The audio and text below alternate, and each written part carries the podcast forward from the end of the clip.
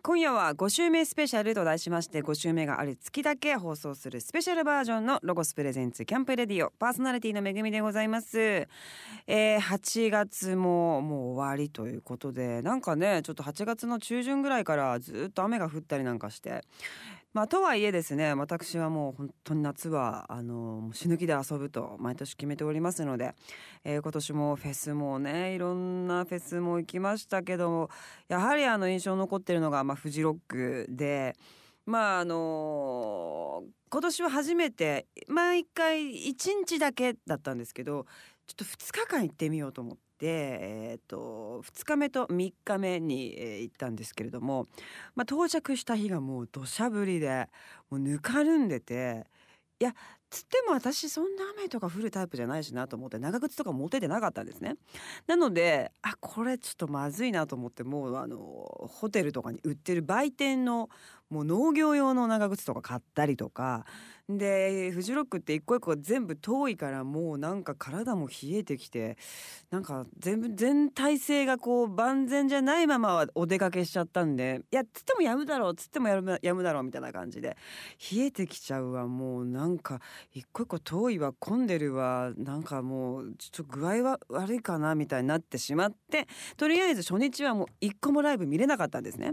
で次の日にかけようっていうので初日はまああのいろいろこうあのこういう感じかっていうのを踏まえた上で早朝からもう起きて全部のあの場所メインステージからサブステージからロープウェイを登った上にあるところからもう全部いろんなところを、えー行ってみようっつって初めて回ったんですけどやっぱもう素晴らしいなと。うんなんかもう他のフェスにはないなんていうんですかねもうクオリティ。例えばもうあの遠いメインから15分ぐらい離れたところのステージとかも道が全部あの可愛いなんかアート作品みたいになっててそういうのも多分ずっと立て込みでやってたんだなとか歩いてるその森の中の上に大きなクラゲみたいなのがずっと何百メートルもつながってたりとか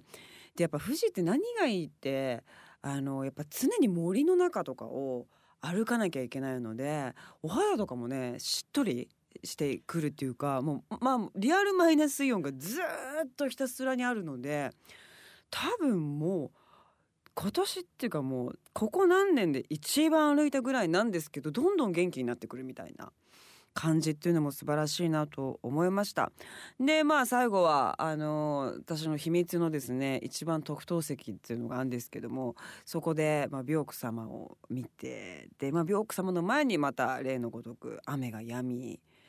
で森もう私は山のこう斜面みたいなところに座って見てたんで上にはこう葉っぱがファーってこうあるようなちょっとこう木陰みたいなところに、えーっと座ってたんで上を見たらもうすごい綺麗な葉っぱの陰で目の前はもう病区様の歌で病区様の音が山にこう反射してその音を聞くみたいなね。本当なんか幻想的な素晴らしいフェスだなと、えー改めて思いました。でもね私思ったのが何でもかんでもレインコートがいいのがないなと思ったんです。これは私ロゴスさんにも言いたいんですけどあの袖もね水が入ってきちゃうなとかちょっと丈短いなとか柄がいまいち可愛くないとかいろいろなんか完璧っつうのがいろんな人の見てたし自分もまあ持ってったりとかいろんなことやってたんですけどちょうどいいレインコートがみんななさそうだし自分もないなと思ったんでぜひコラボりたいなって勝手にこうフジフジロック中に思ってたんですけども。でもね本当なんかね可愛いのとか調子いいのがないなと思ったんでちょっとまたはいその辺のところももしできたらいいななんて思っております。さあ今日の1曲目です。フジロックでも熱いステージでした。そうですね、えー京都大作戦も素晴らしかったです。10フィートで一人世界。ロゴスプレゼンツキャンプレディオ。お送りしたのは10フィートで一人世界でしたさあこの番組の5週目スペシャルでは恒例になっておりますが いつもありがとうございます本当にねまあそんな話すこともないんですけども私がやっております金沢市の東ジャー街でやっております、えーカフェタモンという、えーお店をね、えー去年の10月にオープンしたんですけれどもえーっとまあ本当お盆は実は私一日店に立ってあの普通に働いたんですよ。でもうお盆だからまあ混んだらいいななんて思ってたんですけど2時間ぐらい待ってくださってる方とか並んでくださってる方とかいて300何十人の人が来てくれたのかな？本当にねありがたいなと思うんですけれどもやっぱねあの美味しいなって 改めて自分で食べてみて思いました。で今までは割とこう甘いのだけだったんですけどもちょっとたくさんの方からのリクエストでちょっとしょっぱい系も一個やってくれっていうことでえー、っと先月からあのエッグベネフィットのパンケーキをスタートして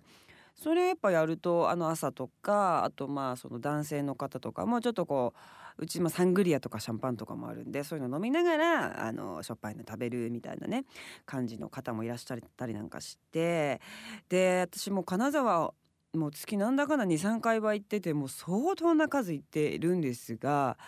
本当にねやっぱ毎回好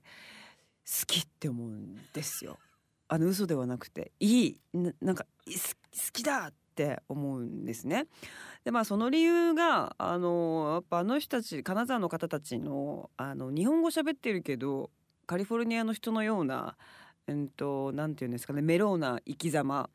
まああの夏休みもうちのお店にお花屋さんがお花生けに来てくださってるんですけど「すいませんちょっと夏休み1ヶ月取るんであの花が生けられません」みたいな「えそうなの？1ヶ月？すごいねみたいな「花は夏は」とかなんか言っちゃってその感じがやっぱ私には理解できないけれど、まあ、そうやって生きてるっていうことがやっぱ素晴らしいし。であのお店とかもねうちはもう書き入れ時だってはっきり言って思うわけですよ。でもなんかちょっとお散歩するとなんかお盆休みを取りますみたいな。いやいや観光地だから やんないとほらねっていうような感じで平気にお休みしたりとかなんかその感覚ってやっぱちょっとすごいなっていうかもう忙しいことがいいことだってもちろん私は思うんだけど金沢にとってはなんかちょっと忙しいのが別にそんないいことではないと思ってる感じもはあすごいなと思うしあとはそのやっぱ食のクオリティが素晴らしいですねお寿司にしても何にしても。で私あの新しく出会ったバーの話しましたっけ、うん、あふにさんね。ねその方とかも本当にあの仏像を掘りながらバーおさ美味しいお酒を出すとかあの川をめでながら抹茶をいただくとか江戸時代の、えー、お庭を見ながらあの和菓子を食べるとかなんかそういうね京都みたいなわーんっていう派手さはないんですけどもものすごくあの手間がかかったそぎ落とし感みたいな、まあ、そういうのはねすごくあったりもするしあとはあの OL の方とかもサラリーマンの方とかも当たり前にほとんどの方陶芸するんですよね。だから自分で作った器を自宅で使ってるわけですよ普通にね。だからそういうなんかこう豊かな感じ心がねっていうのもね本当にこう見習いたいなと思うけどまあなかなかそこまで自分はたどり着けないななんて思いながらもまあ月2回ぐらい行ってなんかそのこう精神を感じるっていうのも、まあ、東京に住んでる私にとってはこう素晴らしい、えー、時間だなと思っております、えー、新しいねお店とかもいっぱいできてますし本当に美味しいし回転寿司とかでもめちゃくちゃ美味しいのでぜひ皆様金沢行かれてください。さあここでまた一曲聴いてください。8月のマンスリーゲストでした。ボイズメンで頬をあげろ。ロゴスプレゼンツキャンプレディオ。お送りしたのはボーイズメンで本をあげろでした。さあここからはロゴススタッフさんがアウトドアで使える便利なグッズを紹介するコーナーアイデアタイム GoTo800 です。今日の商品を持ってきてくれたロゴススタッフさんはロゴス直営事業部の新入社員川田智博さんです。よろしくお願いします。こんばんは。ロゴス直営事業部の川田智博です。よろしくお願いいたします。川田さんは新入社員ということで4月に入ったんですか？じゃあ。そうですね。はいおじゃあえっと5ヶ月ぐらいか。慣れましたか？そうですね。まだまだ勉強中ではあるんですけども楽しく働いております。アウトドアもまあもともとお好きでそれで社会人になってから今もやってらっしゃったりするんですか？そうですね。さすがにちょっと大掛かりな登山は行けてないんですけども、うん。えー、ちょっとしたボルダリング等でしたらはい。あ登山やってたんですか？登山やってました。はい、えー、なるほど。さあ今週はどんな商品を紹介してくださいますか？はい。一つ目は優しい光でおしゃれに照らすアンドンスタンドを持ってきました、すごい。和な感じですねアンドンはあ形がもうまさにあのなんか城の前とかに置いてあるやつみたいなね感じですけれども。これはなんねライトなんですね？そうですね中に LED のライトを使用して、はい、3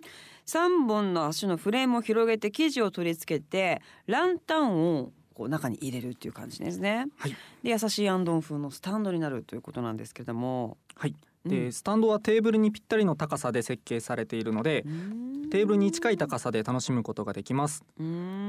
また優しい光でおしゃれなディナータイムを演出してくれること間違いなしだと思います。これねあのこう中に入れるだけなのでああなるほどね。中にあの前もこの番組でご紹介しました。このなんか照明、ライト。この結構熱量がわーってあるというか、光のパワーが結構あるので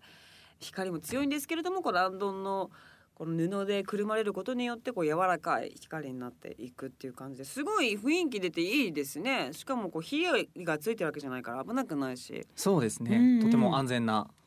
ね、はい。しかもこのキャンプサイトに一つあれば割とこう目立つというか目印にもなるんであのー、結構ね夜とかもう暗いから探すのが大変な中もスペース確保にもすごいいいですねこれだったら。はいねさあ2つ目は何でしょうか？はい。2つ目はいろりスタイルをより快適にしてくれる竹製のテーブルバンブーテーブルです。はい。竹製のナチュラルな色合いで高さが27センチの、うん、えー、角型のローテーブルなんだ。でシートに引いてそのまま座って使えるから、まあ、割と小さいお子さんがいらっしゃる方とか割とこうあのなんていうんですかね椅子って低いのもあるので、まあ、そういう椅子に合わせた時とかすごい使いやすそうですね。はい別売りのウッドいろりテーブルエボにぴったりの幅92センチ高さ27センチのサイズなので横に並べることでサイドテーブルのように使うことができいろりスタイルをより快適にしてくれます。なるほどね、うん、横にそれをつけてまた別な感じで使うと、うん、なんか本当に焼きに焼肉行ってるみたいな感じにね なるわけですね、うん、はい。小さなお子さんがいる時の焼き物とかでも安全に楽しめちょうど子供の目の高さにバーベキューの危ないか。顔に当たっちゃったりとかっていう心配がないわけですね、これだとね。はい。そして同じく竹素材で天板の形が違うバンブー丸テーブルもあり使用用途や使用人数によってお好みのものを選んでいただけます。かわいい。また抗菌効果があると言われる竹収集剤を使用しているため衛生面も安心です確かにこうね丸いのとかまたまたサイドにちっちゃいのとか、いろいろあるとすごくあの便利ですよね。でいろいろ使えますね。でもちろん折りたためるんですかねこれは。折りたたんではい、はい、で袋に入れて持って入れるということなので確かに竹ってねあのおっしゃるように抗菌効果があるということなのでまあちょっとこうなんか手手入れはでもどうなんですかね楽なのかな。そうですねあの天板はつるっとして綺麗なので。ああまあもう拭くだけで。はい拭きやすいです。十分っていう感じなのであの衛生的にもそして使い勝手もいいということですし、まあ、小さなお子様がいらっしゃる方はもちろんですけどもなんかこう下に座るってねまたあのいいと言いますか、まあ、大体キャンプって椅子なんで下になんか布を引いてその上に座るっていうのも公園とかねそういったところでまあこういうのあのグリルを使わなければいいのかなお花見とかね、うん、そういうのもいいのかなという感じがします。キャンプやりました？今年やったっけな？あ今年やりましたやりました。はい行きましたね。あのー、本格的なやつやりました。家よりでかいキッチンみたいなこう L 字のやつすごいやってくれてもうなんかもう焼き鳥朝からおしゃれサンドイッチみたいなのをねすごいやっていただいて、まあ、私はひたすら片付けるみたいなね感じになったんですけどもやっぱ行く人にねもうやってもらうのがいいね。本当に。回数重ねてる方たちは本当にねすごいビュッフェみたいな感じでなんかもうパンパン持って何か取ってみたいな。すごいなと思いましたけれどもね。いや本当にでもキャンプはいいですね。本当にやっぱすっきりするし朝起きての景色も素晴らしいので、ね、これこれ、ね、これからはいキャンプシーズンになっていくと思いますのでぜひ皆様も遊んでください。さあ川田さんどうもありがとうございました。ありがとうございました今日ご紹介した商品はロゴショップで手に取ってみてください。また番組ホームページでも掲載しております。アドレスは http コロンスラッシュスラッシュキャンプレディオ .jp です。さあここでまた一曲聴いてください。高橋優で虹。ロゴスプレゼンスキャンプレディオ。お送りしたのは高橋優で虹でしたさあ、えーここでもまた、えー私の最近のま活動といいますかそういったものをお話しさせていただきたいなと思ってるんですけれども実は、えー先月あれ？先先月か？6月か？6月にですねあの自身のウェブサイトを立ち上げたんです。であの芸能界って結構まあなかなかアナログな世界でして自分のホームページを持ってる人はまあいるんですけど、まあ、持ってない人も意外と多かったりなんかしてで持ってても3年間更新してないとかねなんかこうすごくあのこの今こんな SNS 時代とかあのもう携帯でいろんなドラマとか見れちゃうような時代なのに割とこう遅いんですね。でそういったところを、まあ、あるえーともともと吉本のマネージャーさんで、えっと、クリエイターズっていう会社を立ち上げた、佐藤さんっていう方が、まあ、いるんですけどももともと論文の淳さんとかあの方たちと一緒にこう面白いことをやっていたマネージャーさんなんですけども今独立して何年か前に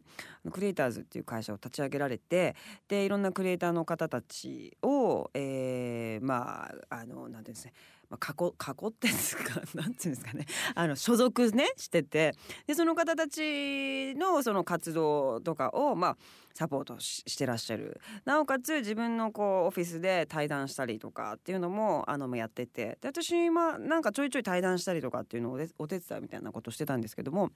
久々ちょっとオフィスであの打ち合わせをあのしなきゃいけなくってお邪魔したらとんでもないでかいオフィスになってて。信じられない大きさととか2フロアになってて。佐藤さんどうしえすどうしちゃったんですか？って言ったらまあいろんなこのウェブから派生してどうのこうのなんてお話を伺っていてでウェブがねこの芸能人がやってないっていうのは本当問題だしでよく皆さんもバラエティーなんか見てて「今日のゲストめぐみさんです」とか「今日のゲスト例えばじゃあバナナマンです」とか出た時に信じられないぐらい古い写真出てくるってなんかないですか？あれってあの「めぐみ」で検索した時に一番最初に出てきた写真をやっぱ使うらしいんですよ。まあ、3ページ4ページとかまで掘らないというかなのでそれぐらい我々が更新をしていないとか。まあ、バラナマンさん私一番バラナマンさんの話は古いなと思ってるんですけど、まあ、バラナマンさんも多分あれ15年前の写真で多分それを撮るっていうことの別にそんなことどうでもいいと思ってるみたいな感じなんですけれどもで佐藤さんのそのウェブサイト皆さん見ていただけたクリエイターズっていうサイトなんですけどもいろんな方がねあの所属してるんです。全員すっごい写真が素敵で。なおかつピッとしたプロフィールがもうバーンってプリントアウトできるようになっててみたいな感じで。すごいもうあのまあ芸能をやってたから分かるわけですよね。会議にかけた時に一番最初に出てきてなおかつ写真もおしゃれでみたいな。なんかそういうのをすごいもうこんこんと説明されて。もうそこに触発されて私もまあ自分のホームページないってどんだけまずいことなんだろうっていうのをあのすごい感じてなおかつやっぱテレビっていうものが少し変わってきた感じがてか少しというかだいぶ変わってきた感じ。でそれはやっぱ見てる人ももう携帯で自分のタイミングで、まあ、YouTube うちの子なんてもう YouTuber がやっぱ一番のスターですから、うん。テレビタレントよりもね、まあ、そういう風になってきてるっていう意味ではなんか個人で私たちも何か発信していかないとこれはまずいなと。でよくよく考えると芸能人の人ってスーパー受け身仕事じゃないですか。めぐみさんあの何月何日空いてたらここ来てくださいみたいな自分がどんだけこんなことやりたいあんなことやりたいって言っても呼ばれないと働けないっていうこれ結構一番ねそこがまあ私たちの宿命なんですけどもなので割と発信する人ってあ少ないんですね。だからまあ淳さんとか西野君とかああいう人は目立ったり、まあ、秋山君とかね、まあ、全部吉本の人ですけど目立っててで自分もそうなんなきゃいけないなっていうことでウェブチャンネルコラボレートっていうのを立ち上げたんですね。でまあそこにはまあインスタだったり自分の今やってる仕事とかあと本当に私この番組でもあの食とか美容とか大好きでよく喋ってるんですけどもそういう本気のおすすめの美容のものとかあとえっと、えー、ヴィンテージの服が好きなんですね。でそういうものをコーディネートとか本気で自分がいいと思っているものをほぼほぼ毎日更新しているんですけどもでメインで一般の方からあ何かコラボしたいって思ってる、まあ、写真でもいいし食でもいいしヘアでもいいし何でもいいんですけどで募集をしてその方たちと私で何か一つのものを、まあ、作品撮りみたいなノリですね。作ろうよっていうので、えー、今第2弾目が上がってるのかな。で1人目はニューヨーカーのあ違う違う LA に住んでるあの若手の女の子のカメラマンで。で今はあの本当美容師さんですね。美容師さんの子と一緒にまあやったりなんかしてで次の作品も今撮影終わったんですけどけどもなんかねそういう自分は本当はこういうの好きだったけどやっぱテレビで話す機会もないしまあ、ラジオではねあるけれどもなんか自分はこういう人ですよっていうのを、まあ、発信していくっていうのもこれからはとっても大事なのかななんて思ってて立ち上げたんであのすごい写真もねあの面白いしもし何か一緒にやりたいななんて思ってくださった方がいたらあの本当にキャリアも年齢も何にも関係なく、えー、やっておりますのでぜひあのウェブチャンネルコラボレート「めぐみコラボレート」で検索してくださればあの出ますので、えー、なんかやりたいと思った方はぜひ送っていただけたらななんて思っております。美容師さんとコラボレーション何してる？美容師はねあのー、今回テーマを一回打ち合わせするんですねあって。それでどういうのにしようかってなった時にまあ私もその彼も話していくとやっぱ音楽がすごい好きだったっていうことなのでじゃあ音楽っていうテーマにしようかっていうことで、えっと、音楽で音楽ってあのないとあの私の友達がね,、えっとね、サウジアラビアに住ん引っ越したんですね。で音楽聴いちゃダメなんですよ。サウジアラビア？ダメなんです。もう国の「えー」みたいなしか聞けなくってレストランもシーン全部シーンってしてんですよ。でその子がたまたま日本に帰ってきた時にうちの主人のライブ一緒に見に行ったらもう泣いてるわけですよ、うん、音楽があるみたいなで結構聞いてるとみんなやっぱちょっとこうおかしくなっちゃうというか精神的にも破綻したんですって。でなんでだろうなんでだろうって思ってたら音楽だったんですよ音楽がないってことがこんなに人間に悪影響というかもともとなければいいんですけど会った人が亡くなるとすごい辛いっていうものだったっていうのを聞いてあじゃあこれはちょっとなんかテーマにしようということで音楽っていうテーマで音楽はずっとあるんですけど形がこう変わっていってますよね最初はレコードだったでで次がえっとちっちゃい CD になって、MD になって今はもうほとんど携帯で聴くみたいなね感じなのでそのえっとそれを使ってヘッドアクセを彼に作ってもらったわけですね。うん変わりゆくけども必ず私たちのそばにいてくれる音楽っていうテーマであの下手くせで表現したりしてるんですけどもすごいねいや俺そんなことややったことないないないんですけどみたいな感じだったんですけどやってみたいな。絶対できるからやってみたいな感じで でもやっぱ蓋開けたらすごいかっこいいの作ってくれたんでなんかあのまあ自信がない方でもあの私結構考えるの好きなんで何かこうお互いこうなんていうんですかねステップアップというかそういうような場所にもなれたらいいなと思っているので是非ちょっとチェックしてみてください。さあというわけで最後に、えー、来月はなんとビッグママがゲストに来てくれます。9月6日にバンド初のベストアルバムがリリースされます。そのアルバムから「Sweet Dreams」聞いてください。ロゴスプレゼンツキャンプレディオ。お送りしたのはビッグママで「Sweet Dreams」でしたさあ本当に暑かったり寒かったり具合悪くしてる人もたくさんいましたけどもまああのこの番組健康番組みたいになってますけれども 健康情報みたいなのもねたまに挟みながら、え、やっておりますが最近はねあの、まあ、前にもちょっとお話ししたんですけどそのレモンをいろんなものにかけたり飲んだりとかしてるんですけどもやっぱそれは調子がよくって引き続きやってるんですけどやっぱね私も筋トレをものすごく、えー、ちゃんとやるように今なっておりましてでなぜかっていうことなんですがまあもともとやってたんですけどでもやっぱりそのずっと同じ動きをすると人間ってやっぱ楽をしようって細胞レベルで思うみたいであの同じ動きをやればあこうやってやれば休めるって自分は思ってなくても体が思って休んじゃうんですって。だからもうネットとかでこうこういう動きを新しい動きをこう研究してこうやってこうやってやってるんですけど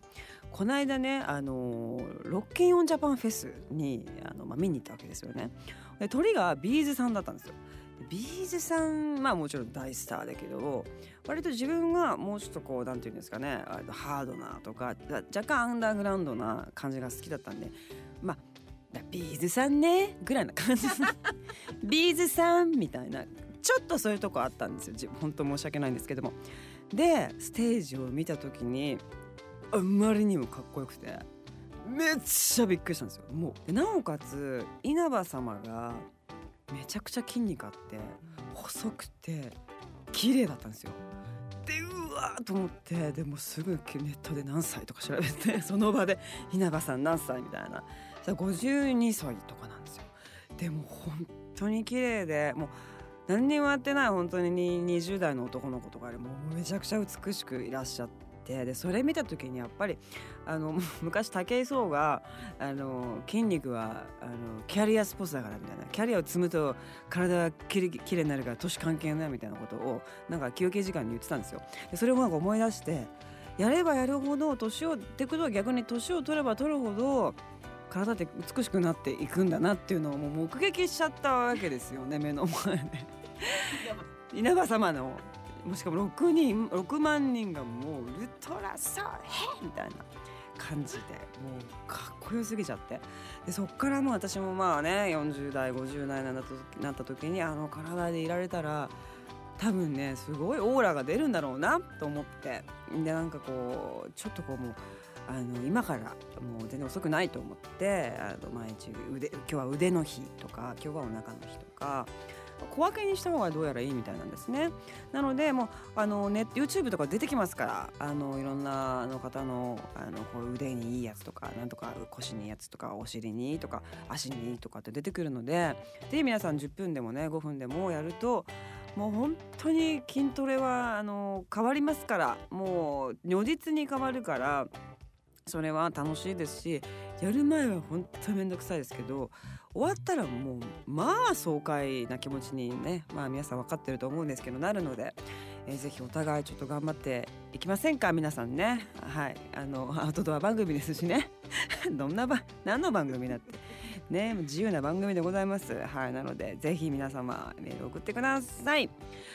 さあ今週は5週目のある月だけ放送する5週目スペシャルとして通常の番組とは違う少しまああの私一人喋りみたいな感じでお送りしましたけどもいかがだったでしょうか？9月のマンスリーゲスト、えー、来月はビッグママのボーカルギターを担当されています金井雅人さんを迎えして通常のキャンプレディを放送します。皆様来週もお楽しみに。ロゴスの人気フリーペーパーの最新号スマートロゴスボリューム10が9月より配布スタートです。親子お揃いで楽しめる秋冬服とアウトドアの新しい楽しみ方を提案するアウティングパーティーの2大特集です。他にもアウトドアライフを楽しむための内容が盛りだくさんです。全国のロゴショップで配布されるのでぜひ手に取ってご覧ください。アパレルでもプレミアムが登場です。10年後息子にあげたい服を目指してアパレルにもプレミアムシリーズがついに登場しました。シンプルなデザインながら隅々までこだわりが詰まったメイドインジャパンのアイテム。数量限定ですので気になった方はお早めに店頭でチェックしてください。この番組の過去の放送は番組ホームページのアーカイブから聞くことができます。番組ホームページ http コロンスラッシュスラッシュキャンプレディオ .jp にアクセスしてください。ロゴスプレゼンツキャンプレディオパーソナリティはめぐみでした。